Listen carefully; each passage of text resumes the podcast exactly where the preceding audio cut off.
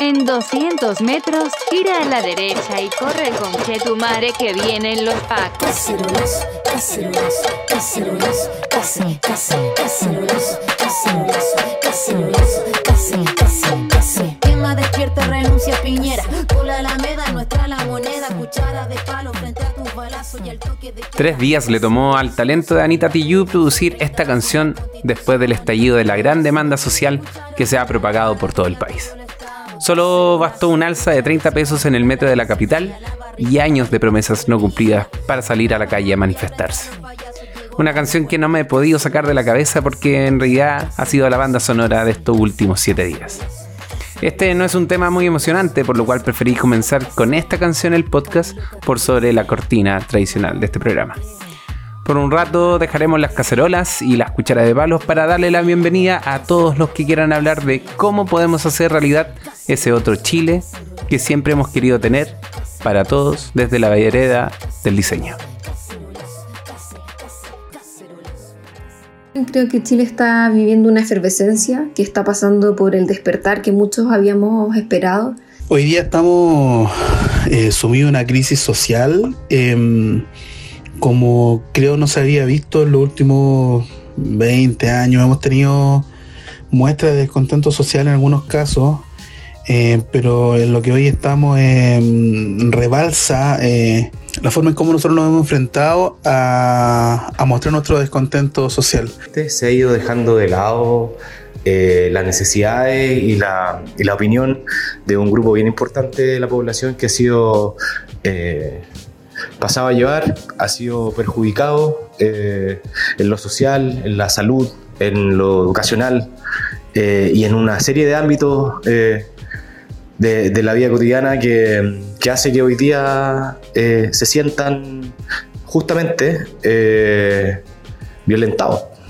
La gente está protestando porque quiere exigir los derechos que de alguna forma ha ido visto eh, que se han visto vulnerados con el tiempo desde que se implementaron todas estas políticas económicas neoliberales, tercera vía, etcétera, que funcionaban súper bien en el papel, que le devolvían a Chile de alguna forma toda la, la riqueza que había perdido en la crisis a principios de los 80 pero que, que, claro, nunca se hicieron cargo justamente del tema social y que finalmente la gente ya se aburre completamente. Creo que lo que pasa hoy es el producto de poner toda la atención en una sola de las variables, el negocio. El negocio entendido como los indicadores macroeconómicos, los resultados financieros, etc. Y olvidarse del propósito del pacto social que tenemos, que es el bien común. Por muchos años se ha evitado enfrentar los problemas sociales de fondo y la excusa son esos indicadores macroeconómicos, la estabilidad, la inversión, etc. La gente se cansó de esperar y explotó. Nos estamos levantando frente a las tremendas injusticias y las desigualdades que hemos soportado en el pasado y hoy estamos exigiendo y reclamando con la, con la factura de varios años. Esto es más que los 30 pesos del metro, tiene que ver con la calidad de vida de los chilenos y de las chilenas y con ponernos al día. Creo que ese es el foco. Lamentablemente la respuesta del gobierno ante este levantamiento ha estado carente de medidas concretas y con mucha energía y muchos recursos en la represión y no en la respuesta urgente. La presencia de militares en las calles también de todo Chile abre heridas y malos recuerdos que nunca habíamos vivido en democracia. Muy malos recuerdos, muy dolorosos. Todo esto es como la mezcla perfecta para que se generen distintos focos de violencia que es lamentable porque finalmente hace que se pierda el foco de la demanda que hoy día reclamamos. Y hoy en día estar frente a un estado de sitio, un estado de emergencia, donde el presidente saca a los militares a la calle para un chileno, y me imagino que para cualquier persona de la región donde las dictaduras fueron tan atroces eh, en los 80, 70 y 80, eh, no es fácil. Eh, ni a nosotros que no hemos tenido una, un cierre adecuado de esa historia. Eh, lo hemos ido tratando de, um, afinar con los años. Ver a Milico en la calle es ultra violento, muy violento. Sobre todo porque sabemos que un hombre con un arma eh, no puede no tener impunidad. Eh.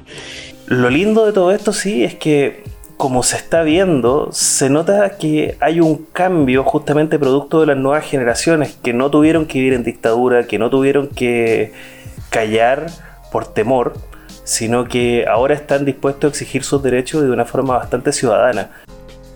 Así es el resumen que hacen los miembros del Bordeix de Santiago sobre lo que ha pasado en estos últimos días. Mientras en la calle muchos salieron con sus ollas, algunos tomaron sus guitarras y canciones, otros sus cámaras para registrar cada momento. Memes y mensajes en pancarta, todos tomaron las herramientas que tenían a mano para hacer sentir su malestar. ¿Qué podemos hacer desde el diseño? Nos comenta Eduardo Aguayo. La desconexión que existe entre la clase política en Chile eh, y la sociedad realmente es abismante. Eh, no estoy diciendo que haya obviamente un modelo que en otras partes lo estén haciendo mejor. Tampoco estoy diciendo que no nos hayamos hecho cargo en algún minuto. O sea, eh, en Chile de hecho es bastante conocido justamente por iniciativas como Laboratorio de Gobierno, donde incorporaron el diseño de servicio y la experiencia de usuario para, los, para el Estado, para los ciudadanos, para los beneficiarios del Estado. Entonces, eh, realmente se tiene que aportar desde nuestras disciplinas, se tiene que empatizar con los ciudadanos, se tiene que comprender justamente cuáles son las necesidades y no solamente aplicar aquellas que se ven bien en el papel o que finalmente te generan eh, un beneficio cuantitativo. Eh, en ese sentido es bastante parecido a lo que nos pasa a nosotros dentro de nuestro día a día, cuando hay que lidiar justamente con la, dentro de las empresas, con los equipos, con las contrapartes, con los clientes, con quien sea, cuando hay que tratar de validar justamente nuestra profesión, nuestros proyectos, eh, nuestro, nuestro insight cualitativo muchas veces, nuestra empatía con el, con el usuario final o con el cliente, para que finalmente se diseñe algo que sea acorde a él y no solamente estar eh, trabajando para el performance, para el KPI. Esta es la visión de Nelson Rodríguez Peña quienes estamos en el diseño centrado en las personas, por definición tendemos a tener una sensibilidad especial por las personas y los aspectos sociales. Creo que ese foco, esa mirada de entender para qué hacemos las cosas, el propósito, es un aporte importante desde nuestras disciplinas. Comenta Juan Paulo Madriaza. Creo que el diseño tiene, tiene varios roles a nivel eh, social. Eh, yo diría que predominantemente están del lado de lo comunicacional. Eh, establecer puentes, establecer lazos para que eh, los mensajes se clarifiquen, eh, para sistematizar y para simplificar cosas que son de alta complejidad, para que la gente entienda cosas, pero también para que el gobierno entienda las cosas que quiere la gente. de alguna manera creo que el diseño tiene, tiene ahí un rol político, un rol en esa, en esa forma de entendernos. En una reflexión rápida, digamos, uno podría entender que el principal problema que está sucediendo ahora en la, manera en que se está desarrollando o que se está diseñando la experiencia que tienen los ciudadanos eh, es que se está eh, cargando, cargando los privilegios, la priorización hacia el lado del, stakeholder, ¿no? del, negocio. Y cuando digo el negocio me refiero específicamente a empresarios, por ejemplo. Son ellos los que han decidido el futuro de un país, son ellos los que presionan tanto eh, que, hacen que se determinen políticas que le convienen más a ellos que al resto de la sociedad. Esta es la visión de Rodrigo Vera. Desde, el diseño tenemos la instancia de proyectar y cuando hablamos de diseño como una disciplina proyectual que imagina horizonte es que estamos hablando de una condición política. En ese sentido nosotros estamos llamados a ser actores, eh, creemos de esas conversaciones, o sea, desde mm, he visto cosas muy interesantes como chicos que estaban armando una aplicación para hacer eh, compartir los viajes estos días que no hay metro eh, infografías sobre puntos de, de los incendios cuáles líneas estaban quemadas cuáles estaban funcionando como que en ese caso nosotros los diseñadores tenemos mucho que hacer y mucho que ayudar a la comunidad. Y construir la experiencia ciudadana yo creo que una de las mejores formas de articular la palabra diseño y el verbo diseñar eh, en nuestra disciplina. Nuestra líder, Carolina Sepúlveda. Sin duda creo que la principal herramienta que tenemos eh, como diseñadores que nos, nos ayudarían a construir una mejor sociedad es la empatía. eh, más allá de la especialidad que manejemos, más allá de si somos digitales o industriales o no, sé, diseño de modas, estamos constantemente realizando el ejercicio de la empatía y desde ahí, desde ese lugar, empatizando, eh, utilizar nuestra capacidad comunicadora. El diseño es una disciplina proyectual que puede crear realidades y es también una disciplina política. El diseño nos permite entregar y comunicar una visión, mm, una visión personal, pero también nuestra visión como sociedad. Y, hoy el rol que debemos cumplir debe ir de la mano con esto. O sea, debemos ser facilitadores, así como, como nos toca en nuestro trabajo como UXers, generar espacios e instancias de conversación, de reflexión, de consenso, eh, y alinearnos y poner las herramientas colaborativas que conocemos y que manejamos y codiseñar el futuro que, hoy día queremos. Ser nuestro rol como diseñadores, como personas trabajando en diseño, no sea solamente ser quienes aportan con el, conocimiento específico como consultores, como asesores, sino que es mucho más relevante también eh, generar una concientización de, la, de las disciplinas que están asociadas al diseño y, y, de la importancia de generar empatía en las personas cuando están diseñando para otros. Uno de los problemas que hay, por lo menos en Santiago, que siempre se dice, es que los que hacen las políticas no andan en Transantiago, no bajan de Plaza Italia y cosas así, eh, más peyorativas incluso. El tema es que, bueno, si ellos no lo hacen es por algo. Tenemos que también empezar a entender esas razones, tenemos que profundizar en eso y tenemos que encontrar una solución para eso.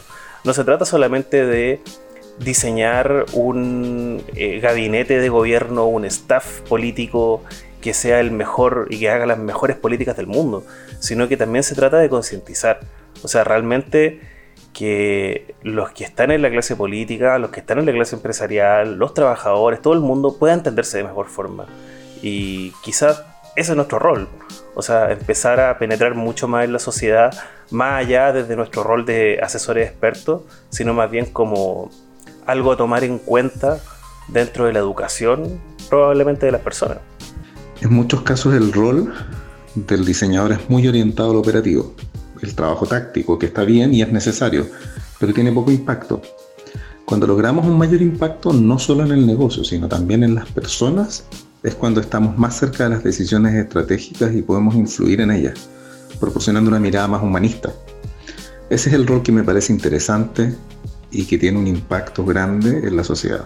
Como mencionaba anteriormente, creo que el, rol del, diseñador de la sociedad es el de llevarla hacia los siguientes eh, estados. Eh, si uno construye una línea invisible de aquí al futuro a 20 años, los diseñadores somos parte de esa construcción de, mm, futuro que queremos. Eh, a veces no somos conscientes de eso, ¿cierto? yo siempre hablo del ejemplo de Henry Dreyfus, que él construye el ejemplo de Bell en los años 50 y es un teléfono que estuvo en los hogares de todos nuestros tíos, abuelos, papás, mamás. Incluso creo que todavía sobreviven esos teléfonos en algunos hogares. El famoso teléfono rojo de Batman. Pero ese diseñador no, quizás no estaba consciente de la proyección que podía hacer desde el uso de ese diseño, de ese teléfono, de ese aparato. Nosotros el desafío creo hoy eh, y nuestro rol debe ser el de ser consciente de los cambios que podemos promover y provocar. Eh, constantemente vemos que el diseño en, no sé, en charlas, en conferencias, hablan de cómo mejoramos la condición humana. Eh, y he visto yo en mi caso personal, eh, siendo director de los Interaction Awards, muchos proyectos alrededor del mundo que trata de solucionar problemas, desde cómo la gente junta dinero en Singapur, eh, hasta cómo nos hacemos cargo de los residuos en, alguna parte de América, eh, etcétera. O sea, nuestro rol es ser actores clave y proyectar el futuro que queremos. Siempre en el diseño podemos mirar cómo resolvieron otros un problema similar para tomar ideas e inspiración e incluso metodologías. Estos son los ejemplos que nos comparten nuestros líderes de Isla Santiago. Oh, creo que eh, existen muchos ejemplos. De hecho, en distintos estados se ha abierto eh, distintas iniciativas donde diseñadores tienen un espacio de creación y de acercamiento a los ciudadanos desde el estado. Creando laboratorios de innovación y levantando las necesidades de los ciudadanos, como pasó en Chile también con el laboratorio de gobierno. Pero finalmente esas iniciativas siempre dependen del presidente de turno y, el foco de relevancia que le dé a la participación ciudadana. Eh, pero existen iniciativas independientes también. Para centrarme en Chile, existe un proyecto que se llama Yo Migro y tiene que ver con entregar información gratuita a migrantes y refugiados que se encuentran en Chile, eh, que es información certificada y que los ayuda con distintos trámites que deben hacer eh, en Chile y en su día a día. aplicaciones como Lazarillo, que tiene que ver con entregar autonomía a las personas ciegas y con visión reducida es una herramienta que les permite navegar por la ciudad y finalmente tener mucha más autonomía. Muchas aplicaciones y proyectos que tienen que ver con Smart Cities, con reciclaje, con iniciativas ciudadanas. Eh, la aplicación Todo Mejora, que también participó en IXDD el año pasado, que tiene un, foco hacia la diversidad, dirigido eh, a los jóvenes, adolescentes y niños que han pensado en suicidarse o que han querido hacerse daño. Eh, y que tiene un sistema de voluntariado súper grande y súper armado y eh, hacen charlas sobre diversidad sexual. Creo que finalmente ejemplos hay de sobra. Creo que es bueno mirar en ese caso no solamente los ejemplos donde están las condiciones ideales, sino que los ejemplos de cómo empiezan a permear algunas cosas dentro de la sociedad. Y ahí en ese punto, y yo creo que este le va a gustar mucho a Rodrigo, yo hago hincapié en que cosas que se ven, por ejemplo, como las que están en los Interaction Awards de IXDA, son cosas interesantes.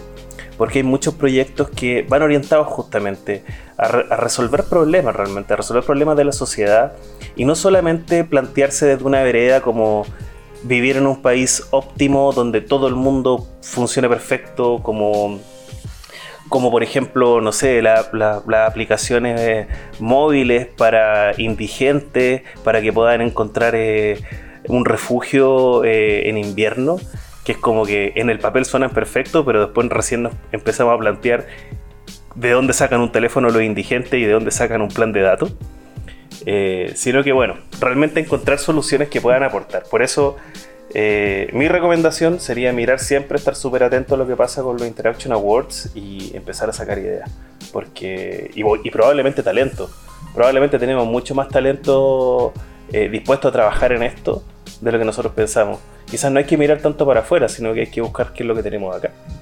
El primero que, siempre se me viene a la memoria es, es, uno de alguien que paradojalmente no viene, no viene del mundo del diseño en origen viene de la ingeniería, pero que comprendió que las herramientas del diseño podían contribuir a, definir mejor un producto o un servicio enfocado en las personas y a tener un impacto importante en ellas. Y me refiero, de, eh, me refiero al Gram, que es un gran ejemplo de cómo herramientas de diseño permiten resolver problemas reales de las personas, centrados en las personas, y no solamente en cómo generar más utilidades o cómo eh, resolver el negocio.